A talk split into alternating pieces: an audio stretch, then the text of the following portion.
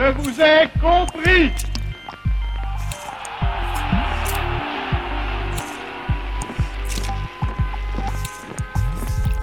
Bonjour, je suis Tiffany et avec Simon, on vous raconte l'histoire sans chichi. Alors installez-vous confortablement et bonne écoute.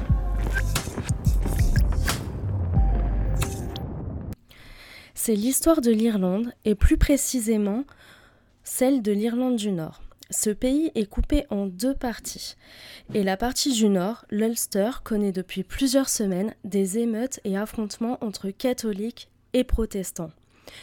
Comment le Brexit du 1er janvier 2021 a amené des émeutes et des tensions en Irlande du Nord? Pour essayer de comprendre pourquoi ces tensions ont lieu, faisons un rappel historique de l'Irlande avant de nous plonger dans notre discussion autour du thème de la violence en Ulster. Merci Tiffany. Alors l'Irlande, faut savoir, c'est un pays qui est peuplé depuis plusieurs millénaires par des civilisations celtes. Elles vont petit à petit former des clans. Au IVe siècle, le pays se christianise, mais les traditions celtes vont perdurer. Au 8e siècle, ce sont les invasions vikings. Bref, le pays est alors morcelé en différents comtés. On ne peut pas parler d'union irlandaise. Elle n'a pour le moment pas existé. C'est au XIIe siècle, pour régler un conflit sur l'île, que l'Angleterre entre en jeu. Et oui, les clans se faisaient la guerre pour régler un différend. Ils ont décidé d'appeler à l'aide leur voisin, l'Angleterre. C'était pas la chose la plus intelligente qu'ils avaient à faire, mais ils l'ont fait quand même. Alors, ils vont entrer en jeu pour la conquérir toute l'Irlande. Avec Henri VIII, qui avait renié le pape pour fonder sa propre église, l'église anglicane. Il sera donc proclamé roi d'Irlande en 1541. Très vite va être mise en place la politique des plantations. Mais c'est quoi, Simon, exactement la politique des plantations? Mais merci pour cette bonne question, Tiffany. Alors, les terres que possédaient les Gaéliques sont confisquées et sont attribuées à des colons britanniques entre le 6e et le 16e siècle. Il y aura par la suite, du coup, plusieurs révoltes, comme en 1641, la révolte irlandaise écrasée par Cromwell, le chef de l'armée britannique, qui va conquérir toute l'Irlande, puis ensuite toute l'Écosse. Les catholiques sont alors persécutés. Il y a une république d'Irlande qui est proclamée en 1798, mais très rapidement réprimée par les Anglais. Je rappelle que pourquoi les catholiques étaient euh, persécutés Car les colons anglais n'étaient pas catholiques et ils allaient prendre du coup toutes les terres qui appartenaient aux catholiques. Au XIXe siècle, il y a la maladie de la pomme de terre, qui est alors le principal aliment des Irlandais, qui amène une famine énorme et une émigration importante vers les États-Unis entre 1845 et 1852. C'est d'ailleurs pour ça qu'aujourd'hui, dans la ville de Boston, aux États-Unis, il y a plus d'Irlandais qu'il n'y a d'Irlandais à Dublin. Euh, le gouvernement londonien refusera d'ailleurs d'aider l'Irlande pour ne pas que cette colonie devienne trop assistée. Je répète du coup, le gouvernement londonien a décidé de ne pas aider les Irlandais qui mouraient de faim parce que, oh, on va pas non plus les tenir par la main, faut qu'ils apprennent à se débrouiller tout seuls. La plupart des terres appartiennent à des propriétaires protestants. Et pour en revenir du coup à cette famine, on peut se dire mais c'est une île, on pourrait très bien, les Irlandais auraient très bien pu euh, vivre de la pêche, etc. Mais non, la pêche était réglementée et les catholiques n'y avaient pas accès. Ils n'avaient pas le droit de pêcher, ils n'avaient pas accès aux récoltes euh, de, nourriture qui étaient emmenées directement en Angleterre. Du coup, ils n'avaient qu'un seul choix, partir. Au XXe siècle, les mouvements d'indépendance vont s'accentuer. Le parti, le Sinn Féin, nous-mêmes en gaélique, est créé. En 1916, les Anglais sont embourbés dans la Première Guerre mondiale. De ce fait, l'Irlande en profite pour mettre en place une république irlandaise. C'est l'insurrection de Pâques 1916. Cette insurrection ne va pas du tout fonctionner. Euh, les indépendantistes attendaient un grand mouvement national. En réalité, à peine 2000 euh, Irlandais vont se retrouver dans Dublin, vouloir prendre la ville, ce qui sera impossible, ils vont juste prendre le bureau de poste. Mais ce qui va amener une grande effervescence, c'est la répression extrêmement violente que le gouvernement britannique va utiliser, avec notamment leur Black and Tans, ce sont les anciens des envoyés par Churchill qui n'avaient que peu de moyens, aucun uniforme uni, d'où leur nom Black and Tans, noir et camouflé, car une partie de leur euh, uniforme était noir, une autre partie était camouflée.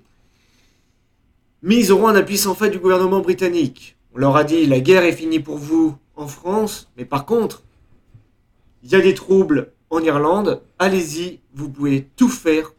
L'important c'est de remettre l'ordre. Et c'est en ça qu'ils auront, qu'ils auront l'appui de la couronne. Et oui, et donc l'année 1919 est marquée par la guerre, assassinats et attaques ciblées. On retiendra particulièrement le 21 novembre 1920, soit le premier Bloody Sunday. Après l'assassinat de 14 agents britanniques par l'armée républicaine irlandaise, l'IRA, les troupes britanniques massacrent 30 civils et font plusieurs dizaines de blessés lors d'un match de football gaélique à Dublin en tirant sur la foule. Et oui, alors du coup, pourquoi on en arrive là et pourquoi l'Irlande va être séparée en deux parties?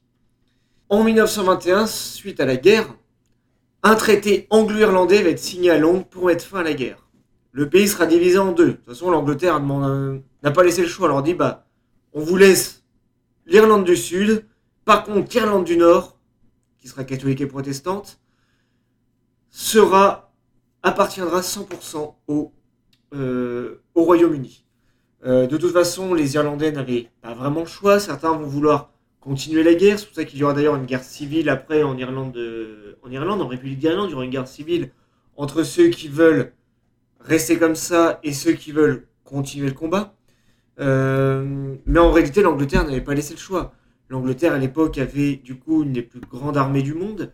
Elle avait, elle possédait la moitié de l'Afrique, une grande partie de l'Asie. Elle avait juste à claquer des doigts et des troupes qui viennent d'à peu près du monde entier pouvaient venir et envahir euh, toute l'Irlande. Et du coup, alors, pardon, je me suis perdu. Oui, voilà, du coup, et en Irlande du Nord, les nationalistes et les loyalistes protestants vont s'affronter. Alors, tu viens de parler d'affrontement. Euh, je vais donc illustrer tout ça par quelques exemples assez parlants pour, euh, pour tout le monde. On retient particulièrement la manifestation de 1969, une manifestation euh, des catholiques organisée par le Sinn Féin et l'IRA, où un mouvement plus radical va naître, l'IRA provisoire, ce qui annonce le ton de ce qui va suivre les années suivantes. très brièvement, on peut aussi citer le Bloody Sunday de 1972, euh, soit dit en passant l'année euh, la plus meurtrière du conflit. Le 30 janvier 1972, euh, donc, près de 20 000 manifestants se réunissent à Derry, c'est la deuxième ville d'Irlande du Nord, après Belfast. L'initiative de cette marche revient au, au NICRA, pardon, Association nord-irlandaise pour les droits civiques. Il y avait d'ailleurs catholiques et protestants dans cette association. Oui, c'est ça. Euh, donc à l'origine, euh, c'est une manifestation pacifique qui va dégénérer jusqu'à ce que des soldats britanniques soient envoyés pour, maîtriser la manifestation. Euh, ils ouvrent le feu sur la foule, tuent 13 personnes et en blessent 14 autres. ce Bloody Sunday arrive alors que les relations entre les deux Irlandes sont déjà plus qu'en mauvaise posture, j'ai envie de dire. Mais ça nous a amené une belle chanson de YouTube, du coup, peut-être que ça valait le coup. Oui, ou pas. Donc euh, il y a eu aussi différents types de révoltes en Irlande du Nord. Euh, le Blanket Protest, donc qui a commencé euh, en 1976 et qui s'est à peu près fini en 1981. Euh, donc c'est une manifestation pacifique des prisonniers paramilitaires euh, non reconnus comme prisonniers politiques euh, par l'armée britannique.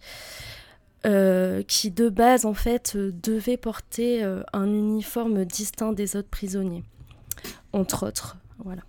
Donc ils refusent donc de mettre cet uniforme et,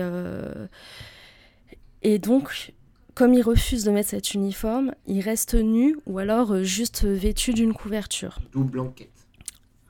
Voilà, exactement.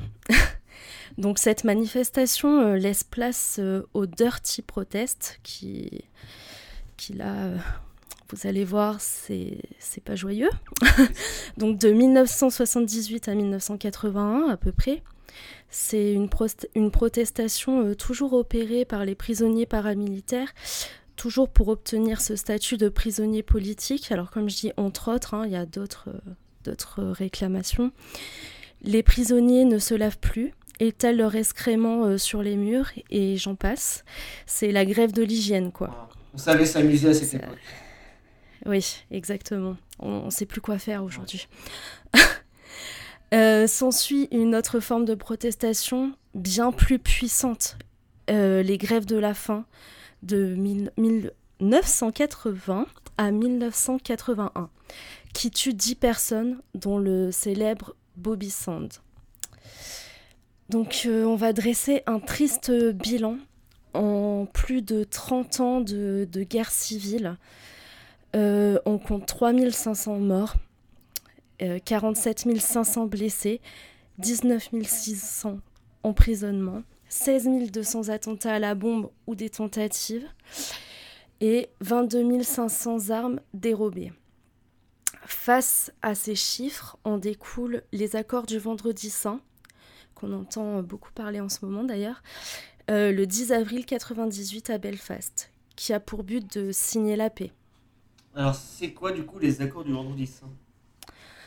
Alors, du coup, oui, on va préciser. Euh, les principaux thèmes de négociation euh, furent l'élection d'une assemblée locale d'Irlande du Nord, évidemment, de 108 membres, euh, la création d'un conseil des ministres dirigé par un premier ministre d'Irlande du Nord, le désarmement des troupes paramilitaires, donc l'IRA, l'UFV, l'UDA, etc. L'UDA, pardon. Ça dépend comment, comment on le dit. la création. Ulster Volunteer Force. Non, je disais l'UFV, Ulster Volunteer Force, du coup, les... qui étaient loyalistes à l'Angleterre, qui viendra ensuite l'Ulster Defense Association. C'est ça. Et euh, entre autres, euh, dans ces négociations, la création d'instances de coopération entre Irlande du Sud et du Nord. C'est quand même mieux pour s'entendre. la signature de cet accord a été approuvée euh, par une majorité des Irlandais, donc par référendum. Hein. Donc 71,1% précisément de oui en Irlande du Nord et 94% au Sud. Donc, ce qui prouve quand même une, euh, véritable envie de mettre fin, euh, fin, à tout ça et de s'entendre enfin, j'ai envie de dire. Euh, depuis, le pays est tout de même sous tension, avec des quartiers catholiques et protestants séparés par des murs et des quartiers fermés la nuit. Donc je sais pas si vous êtes déjà allé à Belfast, mais c'est quand même assez impressionnant de voir des murs dressés entre quartiers. Et quand je parle de murs, c'est pas le petit muret de votre jardin. Hein c'est vraiment des murs, euh, voilà, je sais pas la taille, mais euh, c'est. Et carrément des quartiers fermés la nuit sous cloche pour que personne, euh, personne se tape dessus, quoi. Enfin bon, petite parenthèse. Donc, du coup, on s'est posé plusieurs questions. et on avait envie de discuter de plusieurs choses sur le sujet. Donc on va passer à tout ça. Et du coup, Simon, c'est quoi l'IRA exactement? Alors, merci beaucoup. L'IRA, tu en avais un peu parlé tout à l'heure. L'IRA, c'est l'armée républicaine irlandaise, une organisation paramilitaire indépendantiste irlandaise qui sera créée en 1919. 1919, pardon. Le but, c'était pour se sortir de la domination britannique. Ils se sont dit, bon, on va créer une république, la République irlandaise. Et cette république a besoin d'une armée. Cette armée qui mènera des combats qui étaient des combats très conventionnels au début. C'était vraiment, ils arrivaient avec leur uniforme, leurs armes pour combattre. Mais bon, euh, c'était des paysans, des ouvriers qui prenaient un fusil. Rien à voir avec une armée euh, très entraînée, l'armée très entraînée des Britanniques, qui était extrêmement forte et avec du matériel, etc. Du coup, voilà. Mais c'était quand même une armée, une armée indépendantiste. c'était je fais des raccourcis. Hein. De toute façon, il y aura beaucoup, beaucoup de raccourcis. Euh, c'était surtout. Oui, on peut pas tout développer. Oui, voilà. Mm. Mais si on peut prendre un, qu'on s'appelle un, faire un autre raccourci, un parallèle, c'est un peu comme les résistants de pendant la Seconde Guerre mondiale, dans, lors de certaines batailles, comme par exemple la bataille du Mont Gargan en Limousin, où euh, les forces euh, de libération ont combattu les SS. Les elle sera une réponse à la force volontaire d'Ulster qui, a été créée en 1912 par la haute bourgeoisie de l'Irlande du Nord, à majorité protestante et pro-anglaise.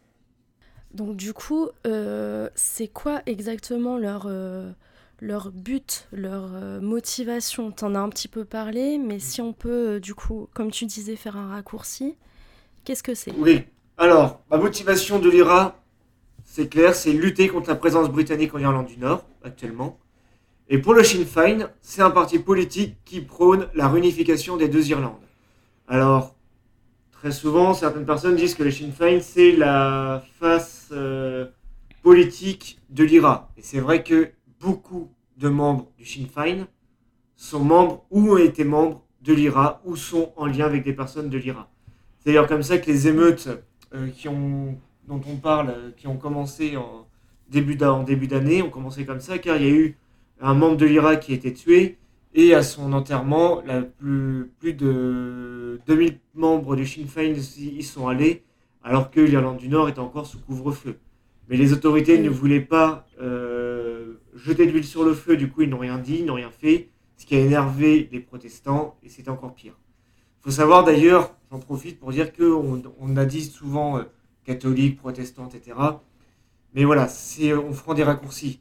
Il est évident que tous les catholiques ne sont pas forcément euh, pro-républicains, certains seront royalistes.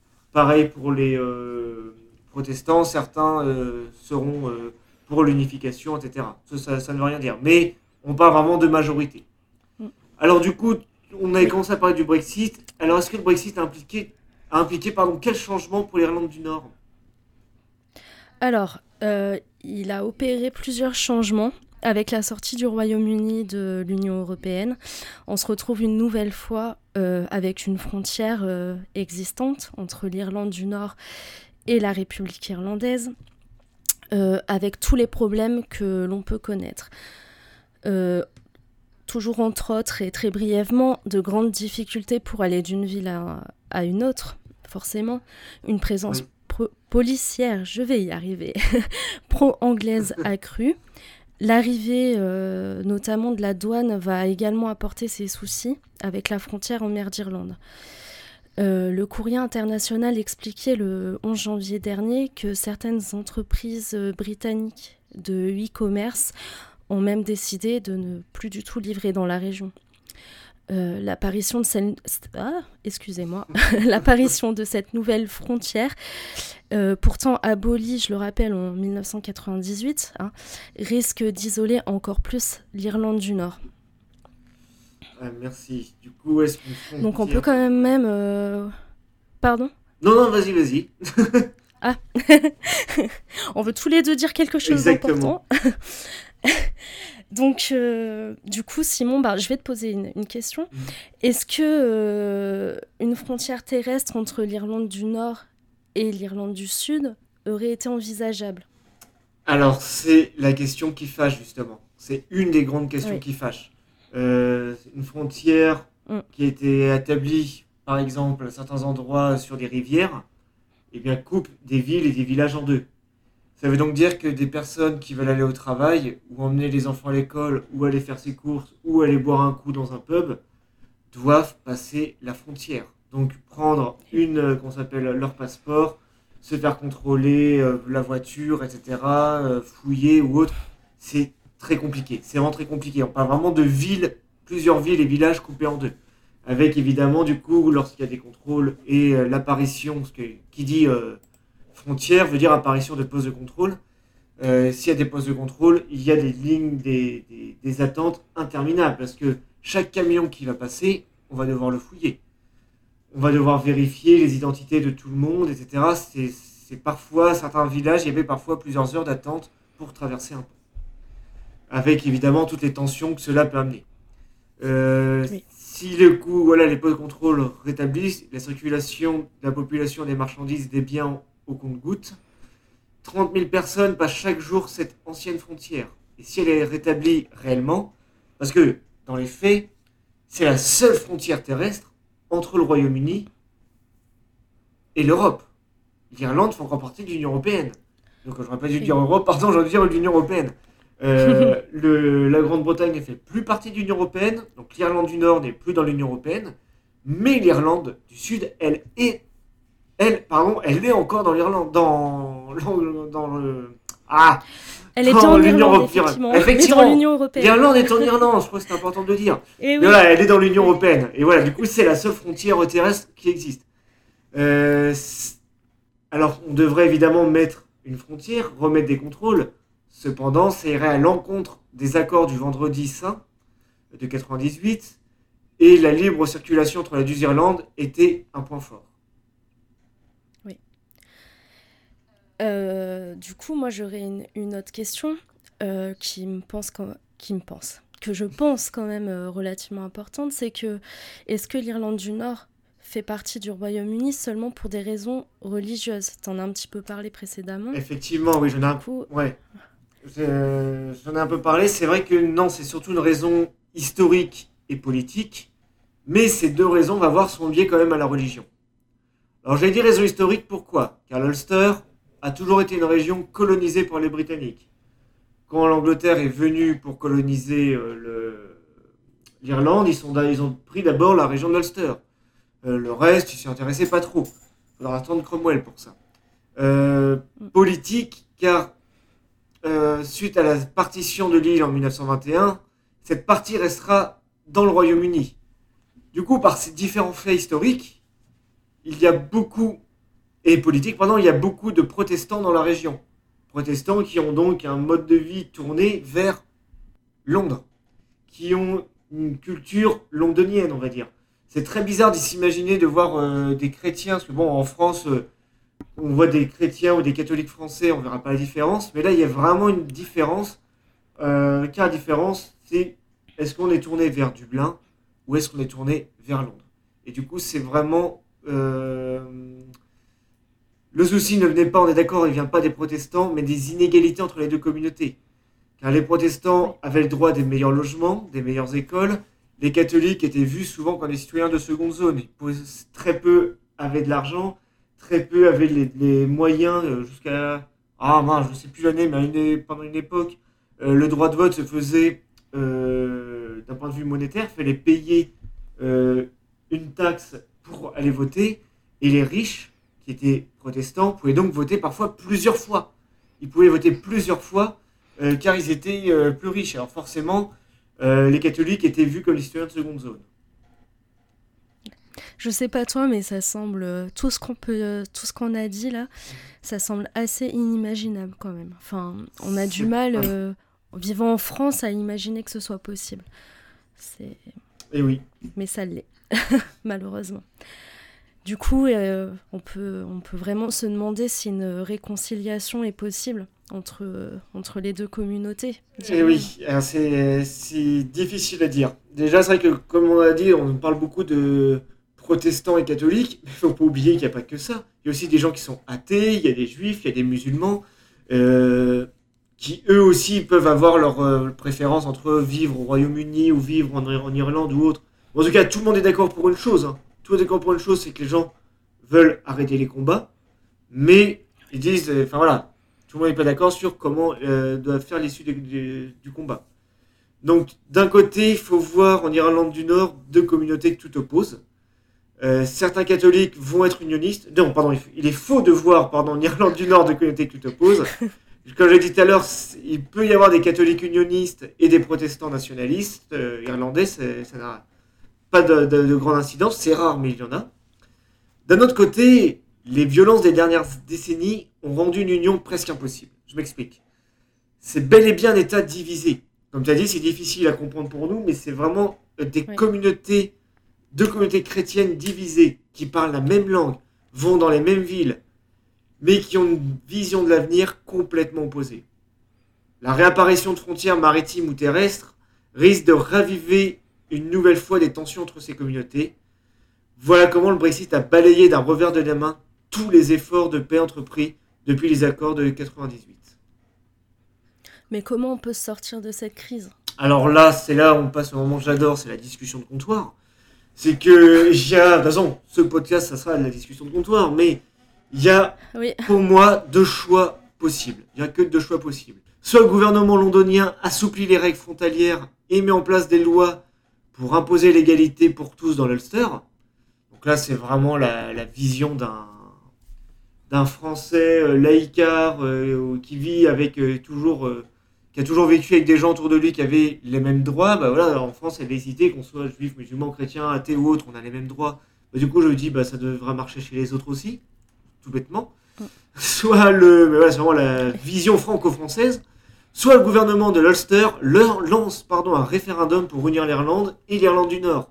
C'est en effet la seule solution pacifique à leur unification. Car il faut savoir que lors de- du traité de paix de 1921, le seul espoir que les Irlandais avaient, c'était que l'Ulster lance, donc l'Irlande du Nord, pardon, lance un référendum pour savoir est-ce que vous voulez vous réunir avec l'Irlande du Sud et si une majorité euh, euh, d'Irlandais du Nord était d'accord, eh bien le vote passait. Et ils pourraient avoir leur euh, réunification. Seulement voilà, du coup, dans les deux cas, que ce soit le gouvernement londonien qui assouplit les règles ou l'Ulster qui décide de, de se réunir, il y a beaucoup trop de divisions. Les divisions sont trop fortes entre les deux communautés. Tu l'as dit tout à l'heure, il y a des murs qui séparent les communautés, Oui. qui sont fermés. On ferme la nuit. Les catholiques ont leur quartier, leurs écoles, leurs magasins. Pareil pour les protestants. Ils vivent à des maisons, euh, des gens qui seront voisins à 50 mètres d'é- d'écart. Mais en réalité, ils vivent dans deux pays différents. Parfois, c'est vraiment ça, on a l'impression qu'ils sont dans deux pays différents. Euh, ces quartiers sont cloisonnés, personne ne veut parler à son voisin. Je rappelle aussi que quand il y a eu 30 ans de violence, donc euh, on peut, tout le monde est capable d'avoir euh, vu de la violence, ou avoir subi la violence, ou connaître quelqu'un qui a subi la violence, ça, ça naître de la rancœur. Donc que l'on soit pro-unioniste ou pro-irlandais, la question reste très complexe, complexe pardon, et une solution viable et vivable est très difficile à imaginer dans les années à venir. Oui, effectivement, Simon, je pense aussi que ça va être euh, très compliqué, la réconciliation. Euh, sur ces paroles très encourageantes pour la suite euh, de l'Irlande, on va prendre le temps de vous remercier d'avoir écouté notre premier podcast. Et oui, merci à vous. Et puis surtout, on va préciser qu'on n'a pas du tout détaillé le sujet. C'est de façon volontaire. On fait de la discussion de comptoir. On fait de la vulgarisation. On ne peut pas en 40, 30, 40 minutes euh, revenir sur 8 siècles d'histoire. C'est juste impossible. Il y a différents articles et vidéos à votre disposition. En plus de notre Facebook, notre Instagram, notre chaîne YouTube. Et tout se trouvera en description de podcast. Exactement. Donc euh, n'hésitez pas aussi à partager le podcast et puis de venir euh, discuter avec nous en commentaire, en message privé sur Facebook, Instagram et tout le reste. Et on se retrouve au deuxième épisode. Voilà. Au revoir. Merci à vous. Au revoir Tiffany. Au revoir Simon